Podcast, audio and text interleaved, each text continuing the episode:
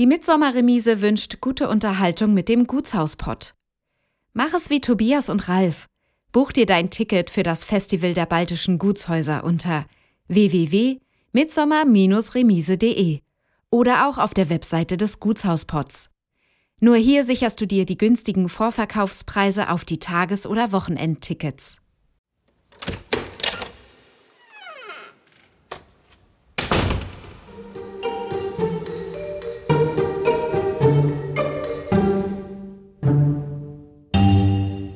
Wenn eben kein Strom da ist, dann ist eben kein Strom da. Es hat einfach Atmosphäre. Es hat Atmosphäre, man kann das nicht anders sagen. Und auch bei den Personalkosten fiel auf, dass ganz viele der Angestellten dann ähm, in den Krieg mussten. Fertig werden, dieser Begriff passt hier gar nicht her. Man wird nie fertig.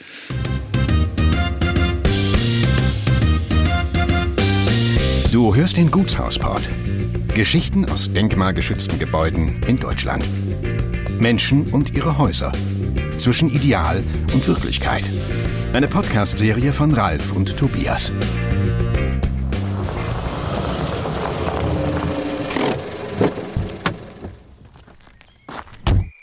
Heute sind wir in eine Gegend gefahren, die man wohl weniger mit alten landwirtschaftlichen Gütern in Verbindung bringt. Vielmehr bringt man sie in Verbindung mit Wald, Wandern und Fachwerk.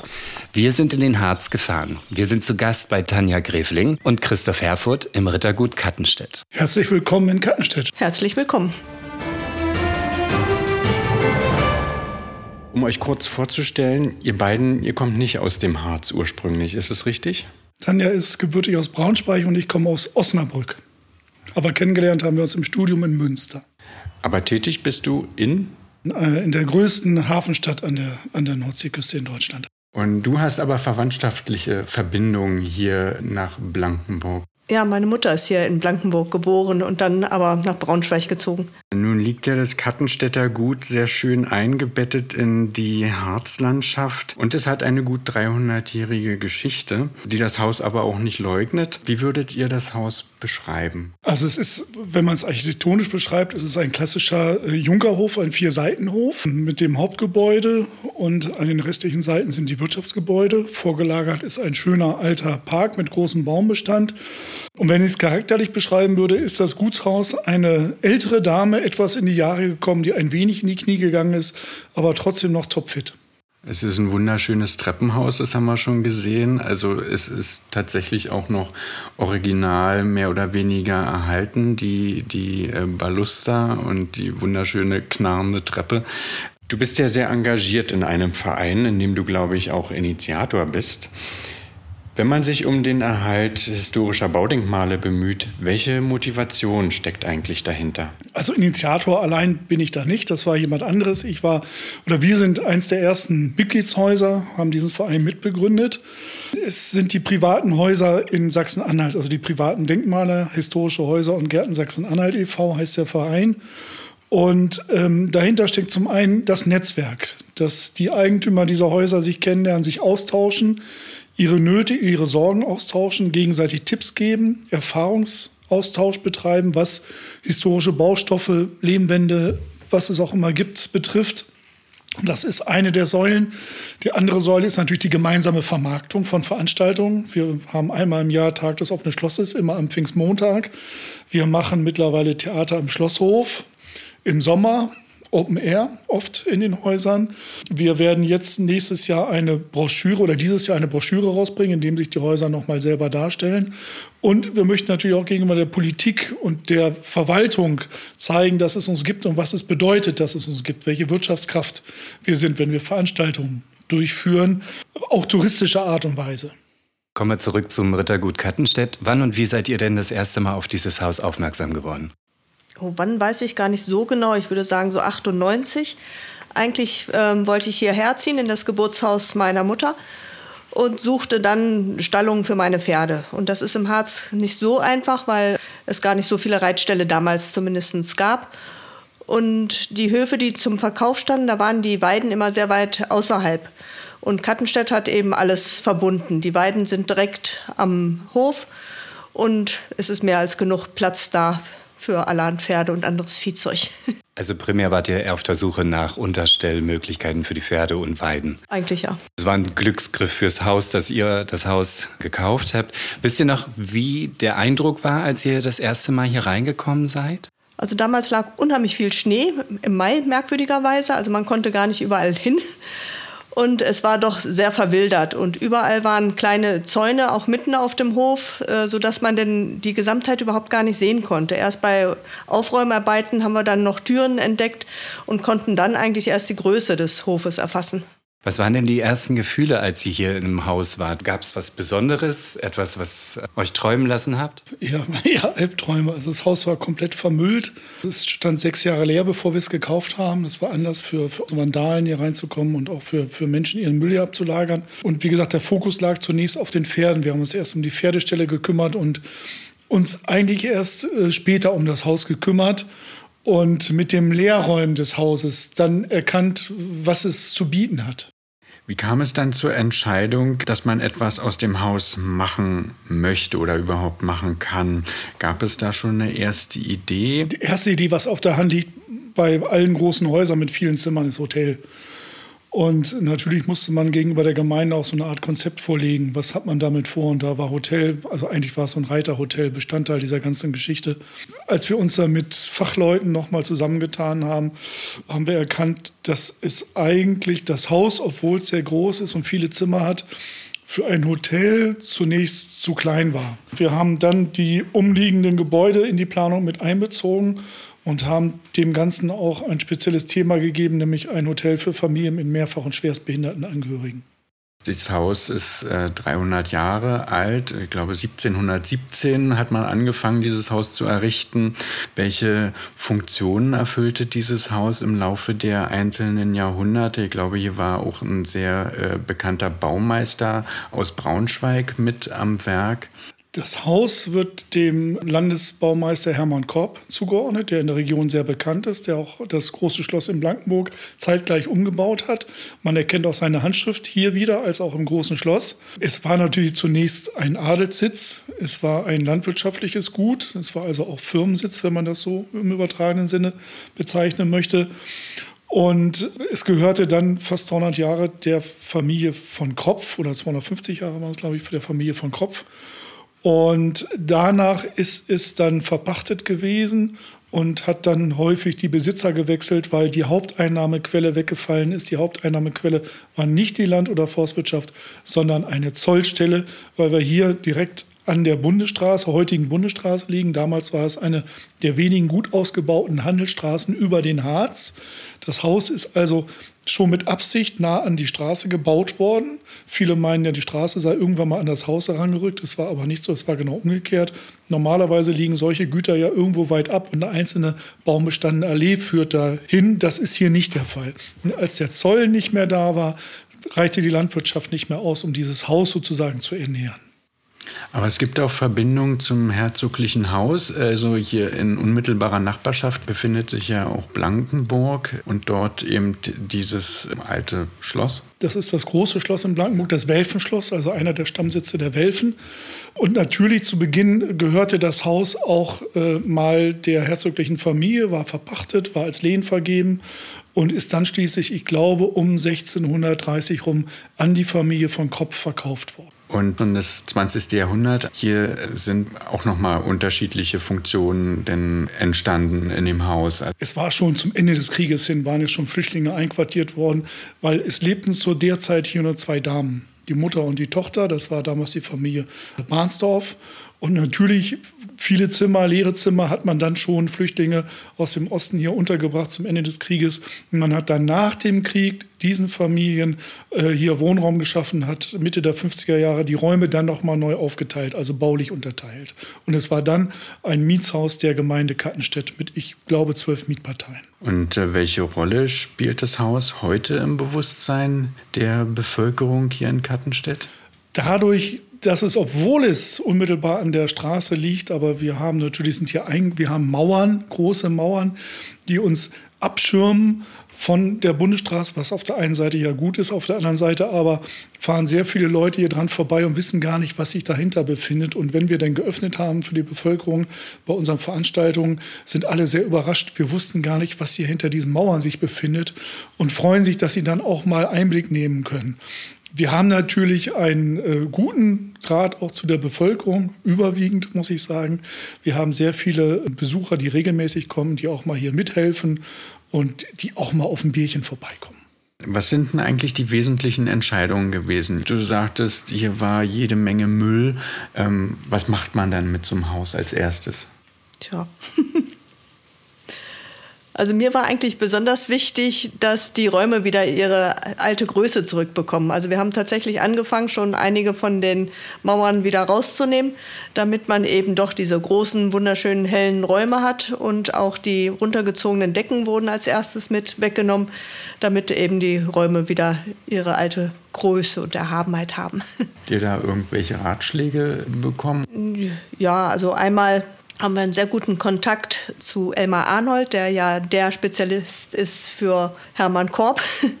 mein Vater ist Bauingenieur, der hat auch schon einen ganzen Teil vermessen, vor allen Dingen auch die ganzen Höhenlinien hier. Und auch so äh, sind wir ja untereinander. Ja, man kennt eben viele Leute. Der eine ist Zimmermann, der eine ist Schreiner, der nächste ist Maurer. Und so hat man dann doch Tipps und auch praktische Hilfe bekommen. Und gab es spezielle Herausforderungen bezogen auf das Haus und seine Instandsetzung? Also gab es da irgendwelche bösen Überraschungen? Direkt nicht. Also, dass man jetzt hier wirklich feuchte Stellen hat oder einen Schwamm oder sowas, das haben wir noch nicht entdecken können. Aber es gab hier im Treppenhaus, gibt es eine größere Instandsetzung gerade, ne? Ja, es sieht schlimmer aus, als es ist. Man hat natürlich, um den äh, Mietparteien nach dem Zweiten Weltkrieg in den 50er Jahren Wohnraum zu schaffen, hat man hier auch Toiletten einbauen müssen. Und hat dann das in einem Treppenhaus gemacht. Und nachdem 1994 die letzten Mieter ausgezogen sind, stand das Haus sechs Jahre leer. Es sind Vandalen in dieses Haus gekommen. Das Wasser war leider nicht abgestellt. In einem sehr kalten Winter sind die Wasserrohre geplatzt. Das Wasser lief dann, als es aufgetaut ist. Und es hat keiner bemerkt, weil es war ja keiner mehr im Haus, wochenlang. Und deshalb haben wir im Treppenhaus einen größeren Wasserschaden. Aber wie gesagt, es sieht schlimmer aus, als es ist es ist, man muss, muss sich halt eben dann irgendwann drum kümmern. Das ist klar. Und das wollen wir jetzt. Ich hoffe, dass wir dieses Jahr diese Aufgabe dann mal endlich angehen können. Was gab es denn hier für besondere Erlebnisse, Entdeckungen oder gibt es vielleicht was Ungeahntes? Also was wirklich ganz interessant ist, wir haben die gesamte Buchführung gefunden von Barnsdorf noch. Also von, ich weiß nicht ganz genau, ich glaube so 1923 bis 1945. Und es war ja nur die Buchführung, aber ich fand schon erschreckend, zum Beispiel standen hinter den ähm, Pferden dann auch nicht mehr Verkauf oder so, sondern die wurden dann abgezogen für den Kriegsdienst. Und auch bei den Personalkosten fiel auf, dass ganz viele äh, der Angestellten dann ähm, in den Krieg mussten. Und wenn man das nur so aus der Buchführung als Zahlen sieht, finde ich das schon ein bisschen erschreckend. Also Wie seht ihr denn die Zukunft? Gibt es eine Vision, die ihr verfolgt? Oder entwickelt sich das durchs ständige Tun? Naja, wir hatten natürlich schon so die eine oder andere Idee. Mein persönlicher Traum wäre ja tatsächlich ein altersgerechtes Wohnen, wo die Bewohner ihre Haustiere mitnehmen können. Ich finde das immer ganz traurig, erlebe ich in meinem Beruf laufend, dass die Patienten, wenn sie dann doch irgendwann ins Altersheim müssen, ihre Haustiere abgeben müssen. Und das ist für beide Seiten natürlich immer ganz furchtbar. Aber dafür müsste man natürlich auch eine große Gesellschaft im Hintergrund haben, die das Ganze zum einen finanziert und hinterher natürlich auch tragen kann. Insofern arbeiten wir uns jetzt wahrscheinlich Raum für Raum vor. Der Raum, wo wir uns gerade befinden, äh, ist schon eigentlich eine der Keimzellen sozusagen und dann werden wir uns langsam vorarbeiten. Wir sitzen, wie hast du es genannt, im Gentleman's Room. Gentleman's Room. Wir sitzen an einem Billardtisch, an einem Ofen. Die Dogge ist auch dabei. Ähm, welche Aufgaben stehen denn noch an? Oh je. Ich glaube, das würde jetzt den Rahmen dieses Interviews sprengen, wenn ich das alles aufzählen müsste.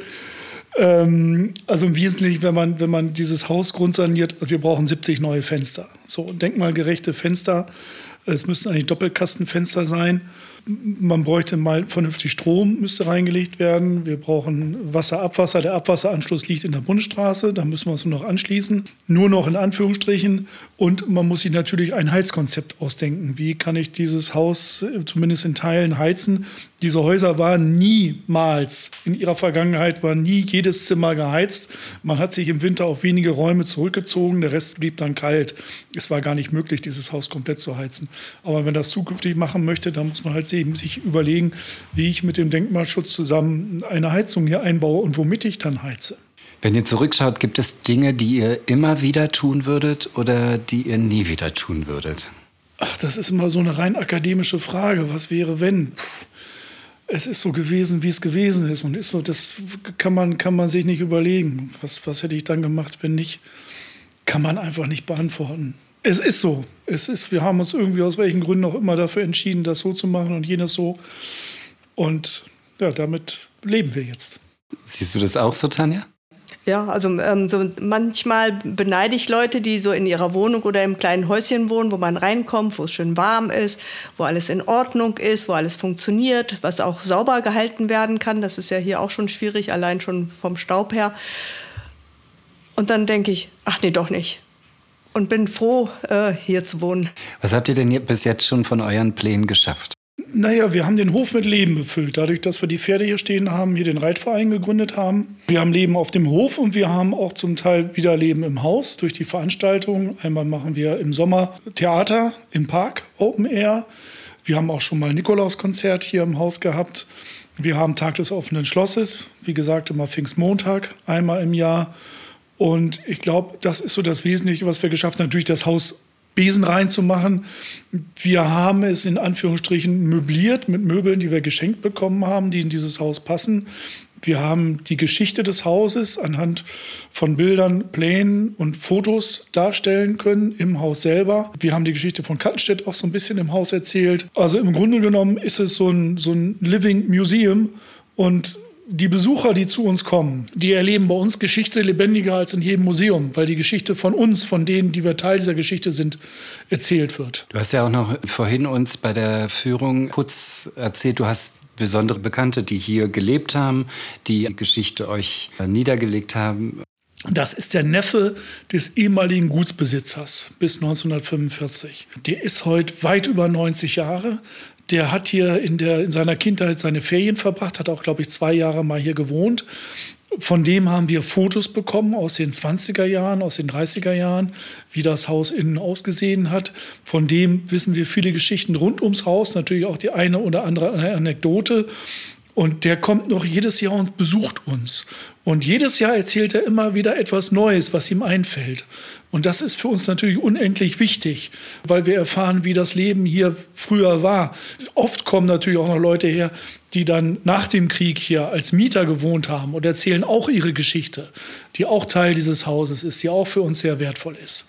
Also, und wir bekommen auch ab und an noch mal ein altes Foto geschenkt. Das ist also unendlich wichtig. Ich finde das immer ganz spannend. Man schaut so zurück in die Geschichte und vielerlei Sachen sind ja dokumentiert. Aber ich finde es sehr interessant, mit euch sozusagen auch in die Zukunft zu gucken. Welche Geschichten erzählt man sich hier über dieses Haus? Ist es noch der zentrale Punkt des Ortes? Äh, nein, definitiv nicht. Ganz einfach einmal weil das Haus wirklich abgetrennt, es ist zwar am, am Rand des Ortes oder im Ort, aber es ist baulich durch die, durch die Mauern, durch die großen Mauern abgetrennt. Auf der einen Seite, auf der anderen Seite war der Hof vom Haus getrennt zu Zeiten der DDR. Das Haus war Mietshaus und die Mietshausbewohner hatten keinen Zutritt auf den Hof und der Hof war LPG. Und natürlich ist in vielen Teilen der Bevölkerung, gerade in der Älteren, der Hof immer noch der LPG-Hof, also der Arbeitshof. Da ist man hingegangen, um zu arbeiten vielleicht, aber nicht, um irgendwie sich ein Theaterstück anzuschauen. Das ist also sehr, wird sehr ambivalent gesehen. Was bedeutet es für euch selbst, in diesem Haus zu leben? Also einerseits in einem Denkmal zu leben und andererseits in diesem Haus. Staub, Dreck, kalte Zimmer. Das ist das, das eine. Das andere ist, wenn man sich überlegt, was diese Wände hier schon gehört haben müssen, wie die Personen, die hier gewohnt haben oder gelebt haben, Geschichte wahrgenommen haben. Also vom Napoleonischen Krieg bis, weiß nicht, 1870, 71. So die Nachrichten, die dann hier eingetroffen sind. Wenn man sich das vorstellt und es hat einfach Atmosphäre. Es hat Atmosphäre, man kann das nicht anders sagen. Und auch die Baustoffe, nicht nur Atmosphäre, sondern auch äh, zum Beispiel Klimaatmosphäre wäre auch noch so ein Stichwort, weil wir sitzen hier in einem Zimmer, das ist lehmgeputzt, das ist die Südseite des Hauses und das erwärmt sich, im, so wie die Sonne draufsteht, ob Winter oder Sommer ist. Und man merkt das tatsächlich, wenn man dann hier reinkommt, auch wenn man nicht geheizt ist, es ist ein klimatischer Unterschied. Also auch die, die Feuchtigkeit, das hält sich alles in Grenzen. Das ist einfach dieser Lehmputz. Also auch das ist natürlich ganz fantastisch gegenüber den neuen Baustoffen. Also würde ich auch so, wenn ich die Wahl hätte, so ziehe jetzt in Neubau oder ziehe in so ein, in ein altes Haus, nun in dieser Größe oder nicht, würde ich immer das alte Haus bevorzugen.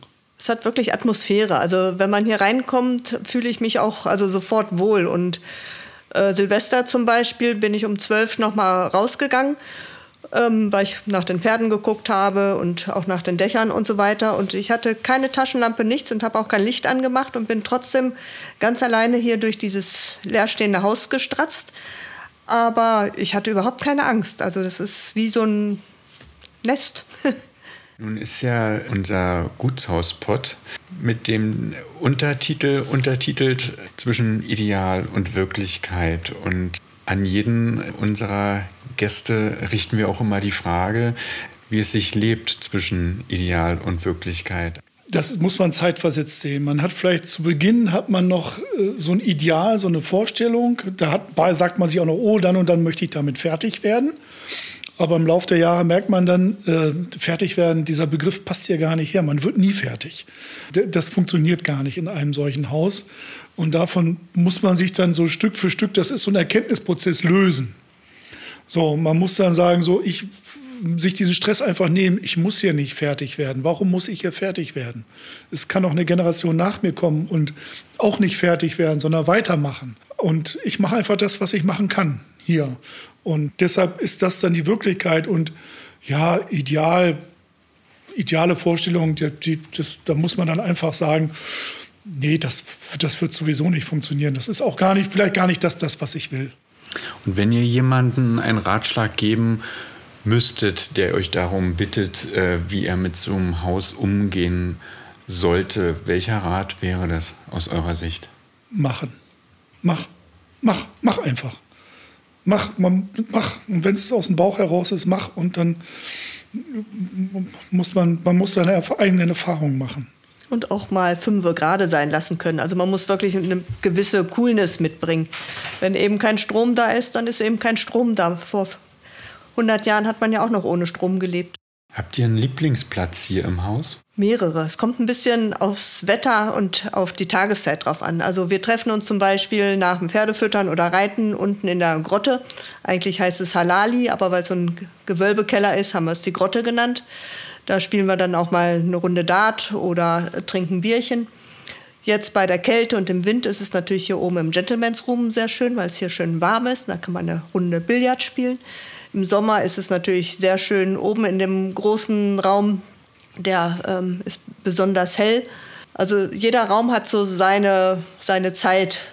Oder die Bibliothek, wenn man sich mal zurückziehen will, vielleicht mit einem Cognacchen und einem Buch. und du, Christoph? Ja, mein absoluter Lieblingsraum, in dem sitzen wir gerade, ist der Gentleman's Room. Das ist, äh, wir haben das Haus eigentlich auch auf Besucher ausgerichtet. Wie gesagt, wir erzählen ja die Geschichte des Hauses von Kattenstedt im Haus. Und die Besucher sollen ja auch was sehen und auch was erleben. Und dieser Raum hier, das ist nur ein Raum, den da haben wir nur für uns gemacht. Und das ist so die, die Belohnung für die eigene Seele mal gewesen, diesen Raum nur so für uns zu gestalten. Und der hat jetzt mit der Geschichte von dem Haus nichts zu tun. Vielleicht hat es in diesem Haus mal so etwas Ähnliches gegeben wie ein Herrenzimmer, wo die Herren sich dann zum Rauchen nach dem Essen zurückgezogen haben. Ob es dieses Zimmer war, weiß ich nicht. Aber es ist einfach, es ist mein Lieblingsraum, die Atmosphäre, wie gesagt. Und das Klima in diesem Raum ist auch ganz fantastisch. Insofern wäre das hier mein absoluter Lieblingsraum. Ich habe noch eine Frage, die mir spontan einfällt. Wenn man jetzt zurückschaut und die ganze Geschichte der Besitzer, der Menschen, die hier Wirtschaftshäuser hatten und, und, und zurückschaut. Und eines Tages schaut man darauf zurück, dass Frau Gräfling und Herr Herfurth hier gelebt haben. Was wäre euer Wunsch, wie man auf diese Zeit zurückschaut? Zumindest hoffe ich, dass wir es so gut erhalten konnten, dass die nächste Generation da vielleicht was draus macht. Ja, und dass die vielleicht sagen, ach komm, damals, als die Frau Gräfling und der Herr Erfurt das, das Haus hatten, da waren ja noch so schöne Veranstaltungen, da gab es auch hier äh, Theater im Schlosspark und Tag des offenen Schlosses, da sind wir hingegangen und im Gewölbekeller gab es vom Reitverein Kaffee und Kuchen, das waren noch schöne Zeiten. Du meintest, ähm, das Haus arbeitet nicht für euch, sondern ihr arbeitet für das Haus. Wir leben also nicht von diesem Haus, wir leben nicht von den Veranstaltungen, die wir in diesem Haus machen, äh, sondern wir leben für dieses Haus. Also das, was wir verdienen beruflich, das stecken wir natürlich in den Erhalt dieses Hauses rein. Äh, manchmal sogar bis zur Schmerzgrenze. Ähm, aber das ist dann einfach so. Ähm, bei anderen Häusern ist das natürlich anders. Sie sind darauf angewiesen, aus den Erlösen von den Veranstaltungen. Ähm, aber es gibt auch viele Häuser, die einfach, ja, man kann es, wenn man vielleicht böse ist, kann man sagen, das ist so ein Hobby. Aber es ist kein Hobby, es ist das Leben, das man lebt. Und hier lebt ja noch jemand, ne? Es spukt ja ab und zu. Ja, es, äh, die beiden letzten äh, aus dem Geschlecht des Hauses derer von Kropf, das waren zwei Schwestern, Henriette und Antoinette von Kropf. Und nach dem Tod von Henriette war ja noch Antoinette von Kropf hier übrig. Als einzige von Kropf hat sie hier gewohnt und gewirtschaftet. Und es wird heute noch erzählt, sie sei sehr streng, aber sehr gerecht gewesen. Und sie soll heute noch mit dem Schlüsselbund durchs Haus streifen und nach dem Rechten schauen. Also auch wir haben eine in Anführungsstrichen weiße Frau. Vielen Dank. Wir waren im Harz unterwegs, im Rittergut Kattenstedt und bedanken uns sehr herzlich für die ja, Gastfreundschaft. Was kann man unseren Hörern auf den Weg geben, was man hier erlebt? Der nächste Tag der offenen Tür ist Pfingstmontag. Pfingstmontag, Tag des offenen Schlosses, ist immer Pfingstmontag bei uns in Sachsen-Anhalt. Aber auch außer der Reihe kann man uns besuchen und besichtigen, bevorzugt am Wochenende und am besten äh, sich telefonisch anmelden und ein bisschen Zeit mitbringen. So eine Führung dauert so gute zwei Stunden. Vielen Dank. Hier schauen wir gerne noch mal vorbei. Ja, wir hoffen das.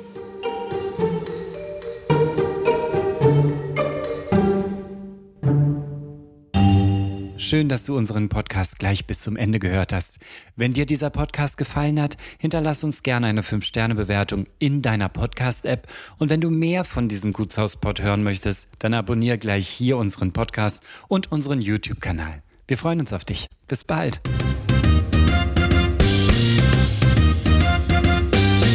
Das war der Gutshauspod.